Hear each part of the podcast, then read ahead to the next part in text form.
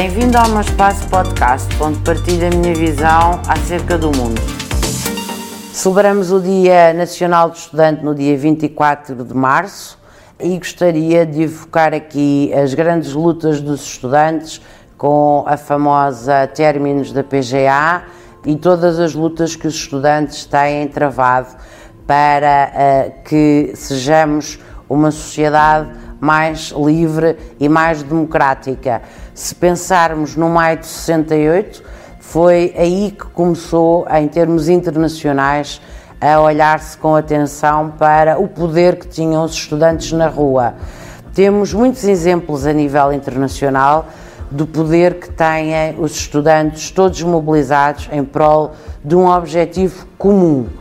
Aquilo que quero deixar é que nunca deixem de lutar por aquilo que entendem ser os vossos direitos. Lembrar também, a nível europeu, a grande conquista que foi o programa Erasmus, para uma consolidação da cidadania europeia e, portanto, daquilo que é um estudante no espaço comunitário. Mas hoje celebramos o Dia do Estudante na República Portuguesa e eu quero deixar uma mensagem de profundo orgulho, de profunda estima e alento a todos aqueles que são estudantes desde uh, o primeiro ano uh, do, do primeiro ciclo do ensino básico até aos programas de doutoramento, são todos estudantes. O país precisa de vocês, são o futuro.